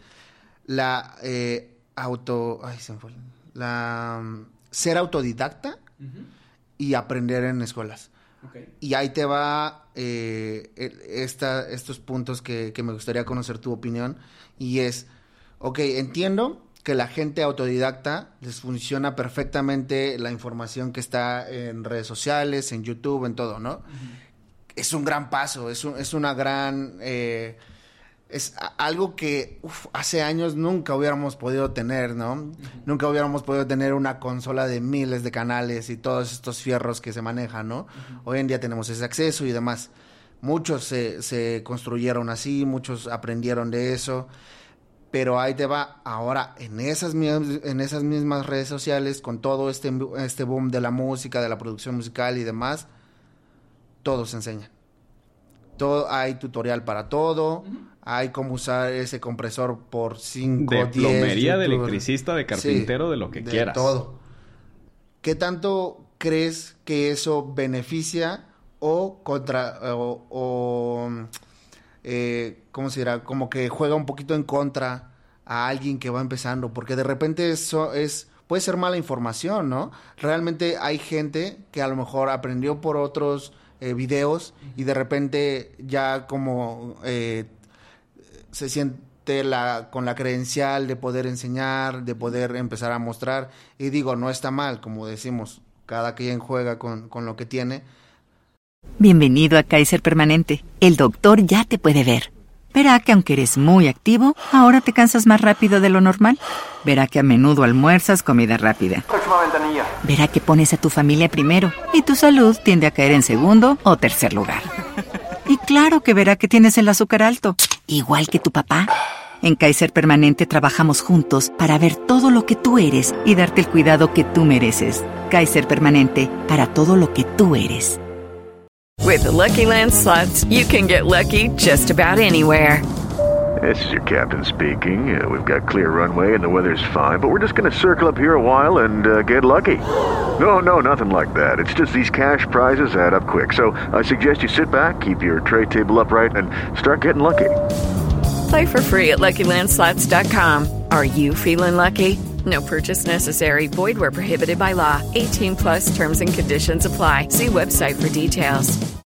Pero si es también algo riesgoso, mala información. Y en todos lados. Ahí hay como un tema de transición de generación como humanidad. Ni siquiera hablo como de generación de 80, 70, 60, ¿no? Como humanidad. El acceso a la información antes era casi imposible. O sea, piensa como cuando estaba el rey y en la calle había un cuate cayéndose de hambre con tifoidea, qué sé yo, ¿sabes? O sea, de eso ahorita estamos sobreinformados. Sí. Y ahí es donde está lo peligroso, ¿no? Porque estamos sobreinformados. Hay tanto y hay tanta necesidad de generar interacción, porque esa es la palabra que se usa. Hay tanta necesidad de generar interacción que yo voy a compartir lo que sea con tal de un like, de que me compartas y de que yo le siga cayendo bien al algoritmo. Porque dice, ah, pues esto es interesante. El gran riesgo de eso es que sacamos de contexto todo. Y eso es bien peligroso. Porque entonces, si tú ves una gráfica de cómo ecualizar una canción, es como, pero ¿qué canción es? ¿Con qué se grabó? ¿Cuál era la dinámica? ¿Qué estaba haciendo la guitarra rítmica? ¿Qué amplificadores usó? ¿Qué ecualizadores usaste? Porque no todos los ecualizadores, no todos los, no todos los ecualizadores son iguales. O sea, hay demasiados cabos ahí sueltos que la gente pues no siempre se va a tomar la molestia. Y de nuevo regresamos al punto de no tienen por qué saberlo y muchas veces por el exceso de información y bla, bla, bla, pues llegas con información cruzada, ¿no? Entonces, yo no le veo ningún problema en que haya como información en general, porque al final si no fuera gracias a esa democratización de la tecnología y, la, y el conocimiento, yo mismo no hubiera podido llegar a donde estoy. Así de fácil. Lo que creo, y es como lo dije hace rato, es que ni toda la educación está ni en YouTube, ni en Beat Academy, ni en Mix with the Masters, ni en... No está en un lugar. A mí me da más miedo y me da como más repele alguien que solamente llega y me dice así, clásico perfil de Facebook, y perdón por la pedrada y los que le caiga lo siento, perfil de Facebook, estudió en Mix with the Masters. Ay, no, no puedo, me cuesta tanto trabajo, ¿sabes? Sí, sí, sí. Es, es difícil de digerir. Porque además ahora resulta que tu argumento es, es que yo vi en un video de una clase pagada con Jason Joshua o Jaden Joshua como se llame, que él lo hace así. Sí, pero él está trabajando con un presupuesto de 200 mil dólares. Tú estás trabajando en tu cuarto. No son las mismas reglas. No es el mismo contexto y no son las mismas soluciones. Y tenemos que tener eso claro porque podemos hacer cosas increíbles con nuestro contexto sin necesidad de tener el presupuesto de despacito. No lo necesitamos para hacer cosas increíbles. Es más importante no dejar de hacer a simplemente dejar de hacer porque, ay, pues nunca voy a tener un estudio como en el que graba Dell. Nunca voy a tener un CG800 como con el que graba. Eso no importa. La música trasciende a toda la tecnología y a toda la ingeniería y eso es un golpe como una patada para mí y para todos los que queramos jugarle a los técnicos de vez en cuando. Porque no importa, la música es la que manda. Nosotros estamos al servicio de la música, nosotros estamos al servicio de cómo se comunican las ideas y ahí todo se vuelve a conectar. A mí me interesa cómo se comunica esa idea desde el concepto de la composición hasta cómo voy a hacer todo lo que pueda para que eso se conserve y se enfaticen los colores y las cosas que sean interesantes que se quieran comunicar. Y esa es mi chamba tanto como productor, como ingeniero, como lo que sea que me pongan a hacer. A mí me interesa que esa emoción trascienda la tecnología y llegue a todos los que pueda y si puedo ser responsable en cómo la comunico y puedo dar una gran experiencia para 100 personas o para 10 porque estamos en pandemia, lo voy a hacer, lo voy a intentar. No me quiero quedar con las ganas porque yo mismo quiero vivirlo así. ¿Eso fue motivo de el por qué te iniciaste con, a, impulsar eh, eh, Punto Flotante? Sí, porque hay mucha información afuera, pero toda está desorganizada. Ahí hay, hay, como dos temas por los que yo empecé con Punto Flotante. O sea, el hecho de que toda la información esté disponible no garantiza que esté ordenada y por ende, pues ahí es donde gana o tiene una cierta ventaja el sistema académico. Se supone que estás pagando un programa en el cual te van a ayudar a que tengas un orden en el cual te va a facilitar entenderlo a largo plazo. Eso es lo que supuestamente pagas en un sistema académico. Y el tema del autodidacta para mí es raro, porque si nos vemos estrictos, yo sí lo veo un poco así. Eh, yo no creo que existan los autodidactas en 2022, ni en 2015, ni en 2012 porque toda la información está afuera. No estás aprendiendo solo. No eres un Da Vinci explorando en tu cuarto, viendo qué pasa si cortas y pegas y combinas rojo con azul. Estás viendo videos de gente que ya lo desglosó. Ah, Y ya lo, ya lo hizo digerible y aparte te lo dio en un formato de tres minutos. No sé si eso contaría como autodidacta y por eso yo tengo ciertas reservas con esa palabra, por lo que significa. Si le quieren decir autodidacta, está bien, entiendo a qué se refieren y lo intentaste solo, no por un sistema escolarizado, estoy de acuerdo, está bien. Pero sería un poco como lo que dijimos al principio, ¿no? Si es, tu, si es lo que te queda. Adelante. Si tú eres un Da Vinci en el 2022, por favor, ¿no? Eres un Da Vinci en 2022. Está bien. Yo creo que yo no lo soy. Y yo le he rascado por mi lado, pero yo creo que si no fuera porque pues, me han enseñado y me han prestado su tiempo y sus orejas varios ingenieros, yo no sonaría como sueno. Así de fácil. Si, si otros músicos no me hubieran regalado su tiempo para tener conversaciones sobre cómo ven la música y sobre cómo entienden el groove y cómo entienden el tiempo y cómo entienden la armonía, yo no la entendería como la entiendo. No sé si eso es autodidacta. Pero, y, tú sientes que, o sea, por ejemplo, una cosa es la, ser autodidacta y todo y tener el conocimiento. Luego viene la experiencia, ¿no? Sí, también. Que ese es como, yo creo, lo que más te forma. ¿No? A mí me pasó mucho cuando estaba en la escuela, pues todo fue en grabaciones con bandas y todo, ¿no? Hoy en día, o sea, lo que, lo que yo hago, este, y, bueno, yo según era eh, eh, para cine, ¿no? Y es mi, mi, tirada, ¿no? Pero hoy en día lo que, lo que yo hago más es edición de diálogos. Y lo que hago más son podcasts, ¿no? Edito para clientes y demás. Y al final de cuentas eso también es como vías, ¿no? O sea, al final, muchas cosas de las que hoy hago hoy en día, hay, hay muchas cosas que también no las aprendí en la escuela, ¿no? Desde conocimiento hasta cómo tratar a un cliente, ¿no? Hasta cómo expresarte, hasta cómo manejar precios, hasta cómo eh, moverte para conseguir trabajo, ¿no? Con quién eh, actualizarte, qué, qué, ingenieros están ahorita y todo, ¿no? Entonces, de repente, eh, sí, esta, esta parte, yo sí creería que ser autodidacta eh, va implementado en todas las áreas de tu vida. Porque vas a aprender sí o sí con experiencia. Sí, yo lo resumo en ser curioso. Entiendo la palabra, ¿sabes? Yo lo resumo en ser curioso, porque si yo tengo esa inquietud de saber qué más puedo hacer, pues lo voy a intentar. No, no necesito, porque al final, ¿estás de acuerdo que aprender cómo conectar estos dos micrófonos para grabar un podcast no es una meta final? Es un paso de algo que te va a llevar a más cosas y que no sabes cuándo acaba. O sea, no se acaba hasta que se acaba. Entonces, pues, pues es curioso. Y ahora de aquí, ¿cómo podré hacerle para grabar a tres cámaras? ¿Y cómo podré hacerle para...? Y sigues, y sigues, y sigues. Es la curiosidad lo que nos lleva a algún lugar. Al final de cuentas, no es la meta, es el camino, ¿no? Y para muchas personas la meta será lo importante. Y también se vale. Y se van a perder otras cosas, así como nosotros nos perdemos la... Porque, a ver, si, podemos asumir que muchas de las cosas, y hablemos de música, ¿no? Hablemos de música. Si nosotros pensamos en el coro como un momento de gratificación, ¿cómo retraso el coro? Es como retraso esa gratificación. Entre más te haga desear el coro, más sabroso va a ser cuando llegue. ¿Estamos de acuerdo? Entonces, Porque yo asumiría que solamente los que disfrutamos el viaje somos los que lo disfrutamos. Más bien quizás solo estamos sujetos a pequeñas dosis de dopamina porque esas pequeñas metas nos hacen mantenernos estimulados. Y hay otros que dicen, yo prefiero esperarme porque lo del final va a estar. Ese coro quiero que llegue, ¿sabes? Claro. Son formas distintas. sí, son formas distintas y está muy chido. Eh, me encanta, yo creo que también les va a encantar mucho este, este capítulo porque de alguna manera sí es perspectivas muy diferentes. Este, sé que no te gusta la palabra, pero sacadas de confort muy diferentes. Entonces, está padre porque hay un rebote, ¿no? Hay un rebote de, de, opiniones, de perspectivas, y que al final de cuentas ninguna es correcta o incorrecta, ¿no? Mm, todo está sujeto a contexto. Creo que eso es lo que aprendí mucho este capítulo, ¿no? O sea, al final de cuentas no, no, hay, no hay bueno, no hay malo, eh, no hay lo correcto, lo no correcto. Vamos a pasar a la dinámica de la de Jaque al Artista, bro. Por acá tengo unos papelitos con algunas preguntas de eh, problemáticas en el mundo artístico y algunas preguntas, eh, algo random. Eh, igual fueron de los artistas con los que he grabado. me han dejado las suyas, entonces pues a ver cuál te toca y cuál sería para ti la solución, ¿va? Ok. A ver si quieres sacar... Helado de pistache, no. Helado de pistache. Esta no es porque tiene letras afuera y me llamó la atención. Dice... Es al revés.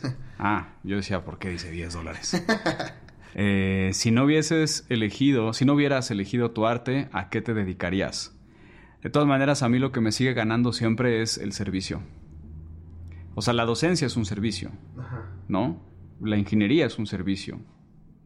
El estar en un comité de diversidad e inclusión es un servicio de forma voluntaria. a mí no me pagan nada por estar ahí, lo hago por gusto, por, por sentir que puedo creer que estoy ayudando a que alguien tenga otra oportunidad. ¿Y cuál sería, pero cuál sería para ti ese servicio? En lo que sea que pueda servir. Literalmente no me importa. O sea, o sea ponemos cajero en. obviamente tratando de llevarlo como al sentido más social, ¿no?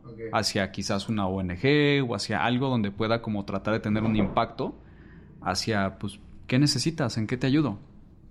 ¿Qué hace falta? Ah, ok, bueno, pues por ahí, ¿sabes? Entonces, a mí eso es lo que me, llena mucho. O sea, como ver que la gente logra y yo no importo, ¿sabes? O sea, yo no importo en el sentido de pude haber sido yo como pudo haber sido otra persona. Pude haber yo mezclado tu canción como la pudo haber mezclado otra persona. Lo que importa es que lo lleves a cabo. Porque ese es tu gusto. Tú tienes claro que tu meta en este momento es sacar una canción. Yo tengo claro que mi meta y lo que yo disfruto en este punto de la vida es ver que la gente logra hacer lo que quiere. Y si yo puedo hacer una pequeña parte de eso, yo estoy encantado. Así, ya. No más porque me dejaste ser parte de eso que te ayudó a llegar a tu objetivo. Ya. O sea, sí te gusta mucho dar. Sí, no tengo broncas. Soy, soy malo para recibir, pero, pero me gusta mucho dar. Se nota, ¿eh? La neta, con tu contenido creo que puede quedar. Muy entendido. A ver, ¿cuál sería la segunda? A ver. Esta dice... El avión que pasa cerca. No. Esta dice... ¿Crees que el criptoarte está para quedarse? Mm, más bien... Eh, no sé si yo podría decir que está para quedarse. Depende de todo el movimiento de las grandes ballenas. ¿Qué es lo que va a pasar? A casi todo este tipo como de preguntas de cuál es mi apuesta, mi apuesta es que se queda. Pero la realidad es que no tenemos idea porque hay que darle tiempo. Tú podrías haber dicho, es que el dubstep llegó para quedarse y pues tiene un tiempo de vida. Si pasan 10 años y eso no sigue sucediendo, pues entonces no trascendió. Mi apuesta es que pues hay cosas interesantes. De hecho, alguna vez me acuerdo que estaba yo viendo una streamer que veía a veces en Twitch que hacía como pintura, ¿no? Y entonces ella ponía su camarita así desde arriba y ahí estaba pintando y platicando con la gente. Yo le dije, oye, ¿qué opinas del pixel art? Porque yo estoy en un subreddit de pixel art que me divierto mucho viendo. No sé por qué me gusta tanto verlo en pixeles. O sea, no me gusta como la alta resolución, me gustan los pixeles, así que sean los ah. cuadrados, ¿no? Y yo le decía, ¿cuál es tu opinión de, del, del pixel art? Como, como, ¿cuál es tu postura con eso? La rompí. O sea, ella dijo, es que la pintura, pero... Y se rompió así en un viaje de media hora de que no sabía qué pensaba realmente del arte digital. Y pues son herramientas distintas. Acabo de dar una clase esta semana sobre historia de cajas de ritmos. Y yo, mucho de mi énfasis de la materia de primer semestre es dejemos de tratar de pensar que un instrumento electrónico no puede ser un instrumento musical solo porque no te da un do, un fa o un si. Eso no tiene sentido.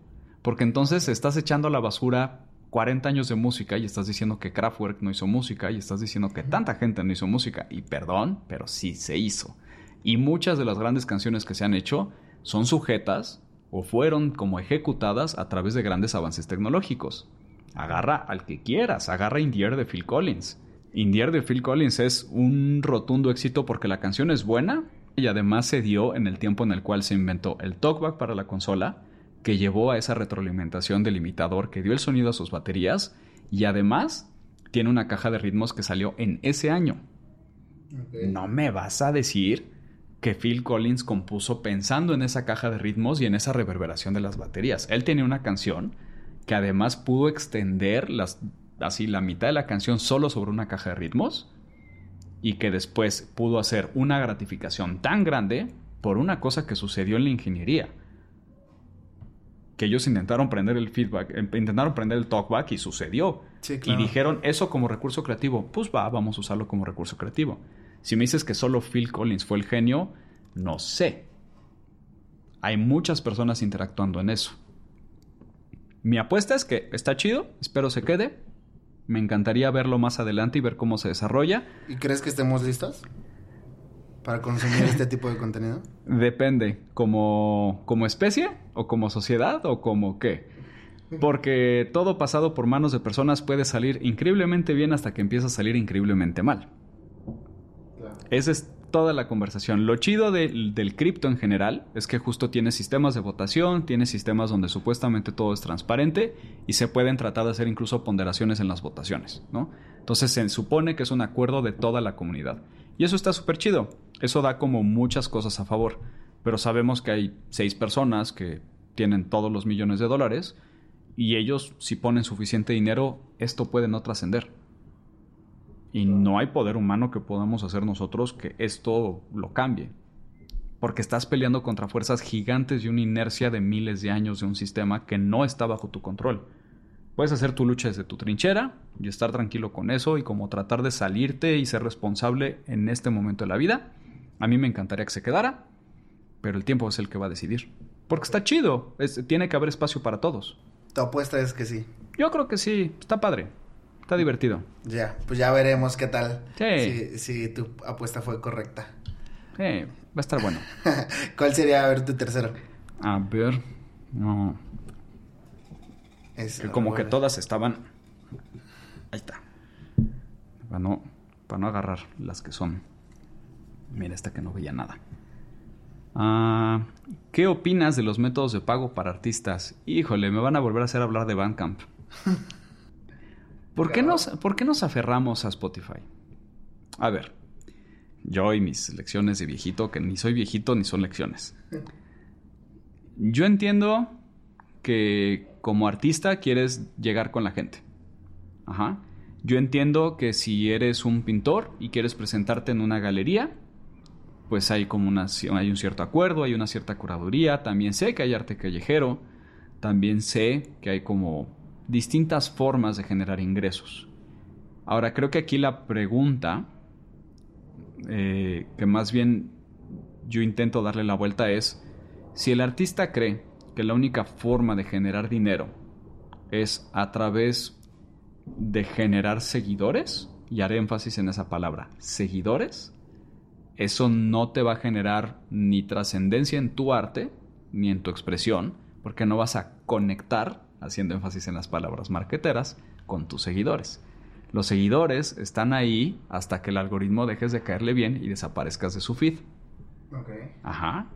Entonces, si yo me aferro en 2022, donde estamos en un mundo ultra globalizado, a creer que la única manera de generar ingresos es a través de las poquitas regalías que me va a pagar Spotify y a través de la payola que existe en radio, en playlist y en todo eso, pues más bien te invito a que si llegaste hasta este punto de la conversación, que te abras a que hay muchas más maneras. No depende nada más de que otros te den espacio para generar dinero.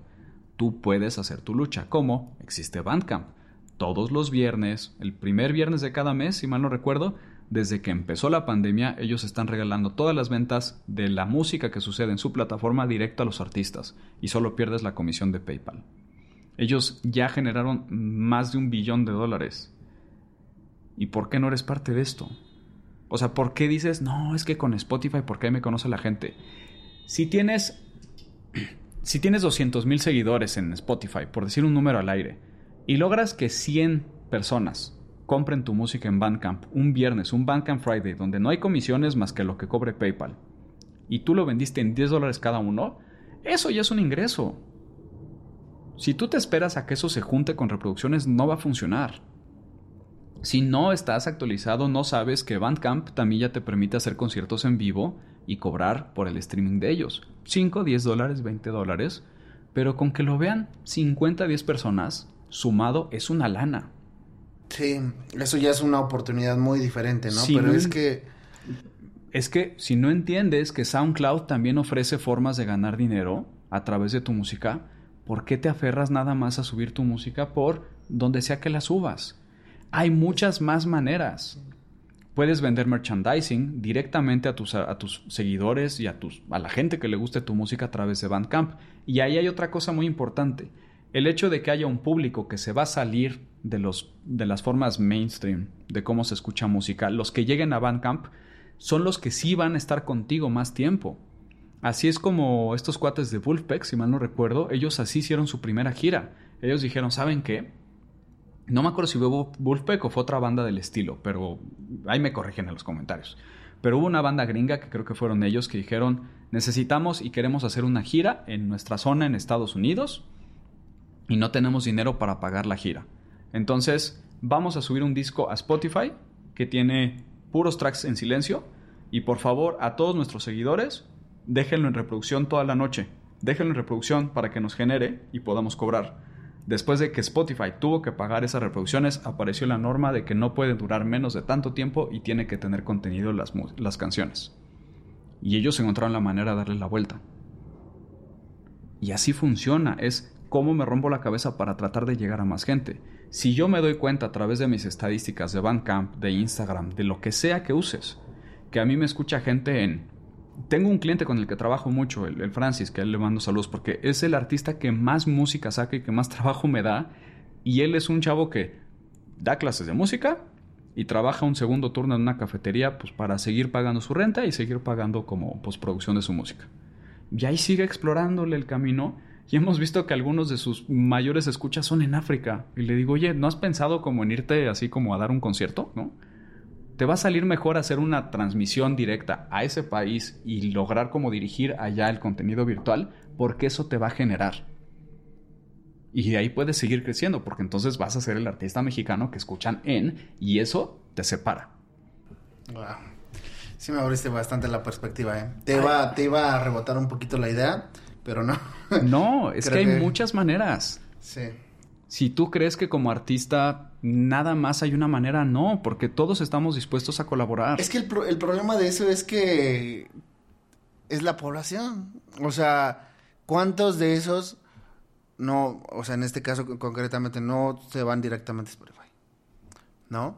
Que esa es una labor también hasta eso titánica porque probablemente el resultado de cuántos te van a ir a, escuchar o apoyar en Bandcamp va a ser mínimo. Y estamos hablando que también son cuestiones luego a veces anémicamente algo fuertes, ¿no? Porque los artistas no, no estamos, a pesar de que lo sabemos, no, no, no, a veces no estamos conscientes o diseñados para recibir este tipo de cosas.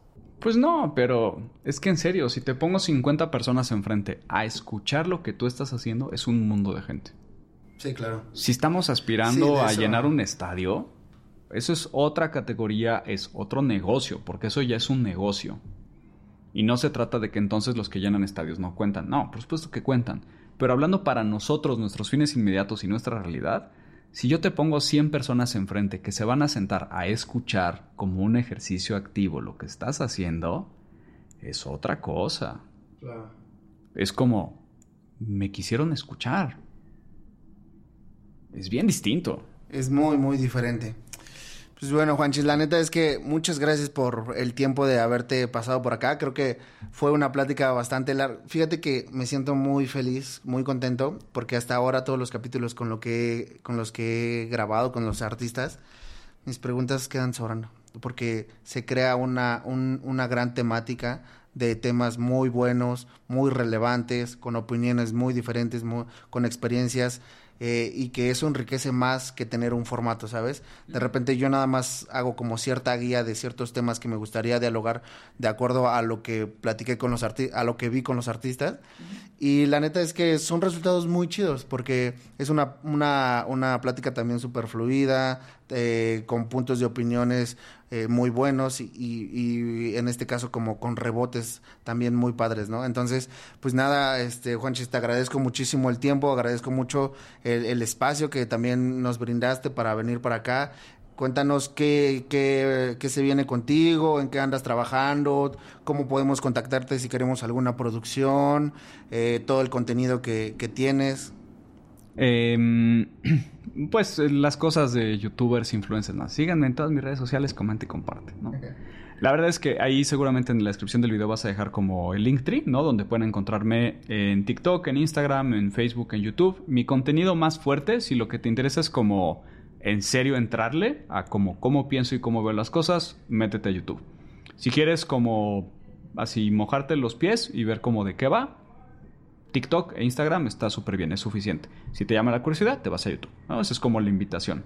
Por otro lado, pues tengo como mi podcast, Punto Flotante, todos los miércoles a las 9, 9 y cuarto. Estoy esforzándome por hacerlo a tiempo porque lo hago en vivo. Yo no me tomo la molestia de, de editarlo porque es un ejercicio que hice conmigo de comprometerme a estar ultra actualizado todas las semanas y a saber desarrollar e improvisar porque tengo que ser como lo más contundente posible con la información y poder mantener a la gente activa. Por suerte le ha ido muy bien, eh, ya tengo como algunos pues, recurrentes como personas que van a verlo y me ha ayudado como a ir creciendo de forma regular el canal, entonces yo estoy súper contento con eso y he recibido y he recibido buenos comentarios por ahí, entonces pues, mira, yo estoy contento. Y de nuevo, si le sirve a 20 personas, yo estoy bien, ¿sabes? O sea, para mí es un ejercicio muy divertido de agilidad mental, ¿no?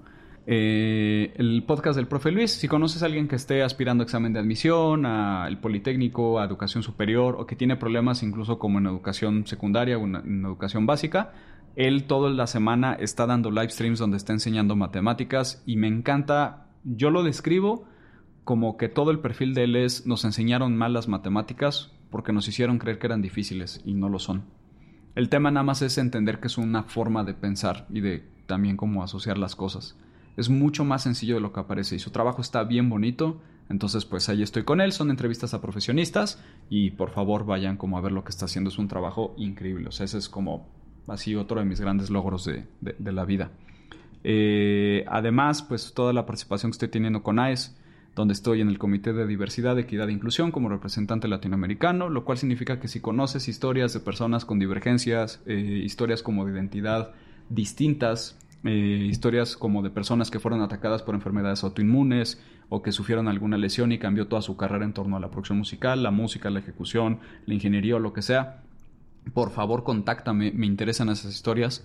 Acabo de dar con la historia de una chica que es cantante y fue diagnosticada de autista hasta los 26, 27. Entonces, pues es muy interesante escuchar cómo ella vivió todo eso y cómo al final tú visualmente la escuchabas y la veías interpretar y decías como hay algo ahí distinto, ¿sabes? Algo ahí ni siquiera es como que algo no funciona, es hay algo distinto. Y cómo vives esa divergencia y que sepan que el, ámbito de la música eh, hay espacio para todas las expresiones, ¿no? Y por eso hago mucho énfasis en esas, en esas frases. Además, estoy levantando la comunidad virtual en Discord de todo el mundo de AES. Este, además, soy parte de las Learning Series y de la sección editorial también para AES, donde pues ahí colaboramos con algunas personas como interesantes. Eh, además, pues estoy como súper contento dando clases en la universidad porque es un desafío bien interesante tener grupos grandes y tratar como de resolver 40 mezclas en dos noches, ¿sabes? De todos los alumnos. Eh, a lo mejor entro a trabajar en otra universidad. Eh, yo tengo como mis metas de este año. Una de mis metas, y espero lograrla, me preguntas a final de año si lo logré, pero la meta de este año es lograr 200 canciones. Ok, ¿cuántas? Todavía no, todavía no voy a decir nada. Yo quiero llegar a 200 y ahí vamos. Ahí vamos, tendidos, pero ahí vamos. Y no se trata de 200 bits que hice en 15 minutos. Quiero lograr 200 cosas, entre las cuales haya cosas significativamente más complejas y otras que obviamente serán más sencillas. No tengo ningún problema con eso. Este. Hay demasiadas metas este año. Hay demasiadas metas. Quiero certificarme como instructor certificado de Ableton. Eh, quiero aprender como otras cosas. Estoy así. La cabeza no me da de metas, pero como lo dije al principio, por cuatrimestre es un buen plan. Por cuatrimestre es un buen plan. No, y aparte ese proyecto suena súper también ambicioso, ¿no? Porque es darle voz a situaciones que de repente no, pues no, no vemos. Sí. Eh, digo, además, pues estoy como súper comprometido este año con mis redes sociales en el sentido de soy constante, yo no voy a estar bombardeando de historias, o sea, yo no soy ese tipo de persona, tú lo has visto. Más bien hago como un par de posts a la semana, un par de historias a la semana que intenten ser como lo más directas a lo que voy. Y si de repente puedo aventar un chiste, padre, pero se trata como de que realmente puedas como tú desarrollarte y si te interesa pues producción, mezcla, clases particulares, mastering de tu proyecto, incluso dónde localizar información y educación en tu país, seguramente también te puedo como dar con esa información muy fácil porque pues tengo como buen alcance en Latinoamérica. Entonces debería de haber cómo dar con eso, ¿no? O sea, no debería ser tan difícil y todos tenemos derecho a la educación. O sea, todos, todos nada, nada de esto es para mí y solamente los que leen es para todos, ¿no? Y todos parejos y los que lleguemos lejos, pues es porque insistimos mucho, somos necios, no por otra cosa, ¿no? Constancia. Pues nada, este amigo, muchísimas gracias por el tiempo, la neta es que Muchas gracias por la te reitero, este estuvo muy padre la conversación, espero y luego armamos una segunda porque Ahí luego la caes a punto flotante. Ah, órale, va, le entro, le entro. Ya en marzo será el lanzamiento oficial. ¿Ah, sí? Porque todavía estamos en estado beta. Ah, ok. luego, luego cuesta bastante eso, ¿eh? Salir de esos estados. Pero pues nada, amigo, ¿algún último mensaje? No, pues no dejen de hacer música. Eh, no olviden, retomando como una parte de la conversación que a mí me gusta mucho, eh, no olvides tomarte tiempo para frenar todo eso que te bombardea y voltea para adentro de vez en cuando. E, imagínate qué necesidad de inmediatez hay que ahora tenemos meditaciones de dos minutos. ¿Sabes? Sí. Podemos tomarnos más tiempo para escucharnos y estaría lindo que lo hiciéramos. Porque pues la salud es importante y la salud mental es importante. Y hay que valorar también. Ah, hay que cuidarla porque si no, no vamos a llegar lejos. Ya. Pues buenísimo, mi Juanchis. Muchísimas gracias de, de, nuevo y pues ahí estamos en contacto. Seguro Muchísimas sí. gracias, banda. Y nos vemos para la otra. Bye. Jaque al artista. With the Lucky Land slots, you can get lucky just about anywhere. This is your captain speaking. Uh, we've got clear runway and the weather's fine, but we're just going to circle up here a while and uh, get lucky. No, no, nothing like that. It's just these cash prizes add up quick. So I suggest you sit back, keep your tray table upright, and start getting lucky. Play for free at LuckyLandSlots.com. Are you feeling lucky? No purchase necessary. Void where prohibited by law. 18 plus terms and conditions apply. See website for details.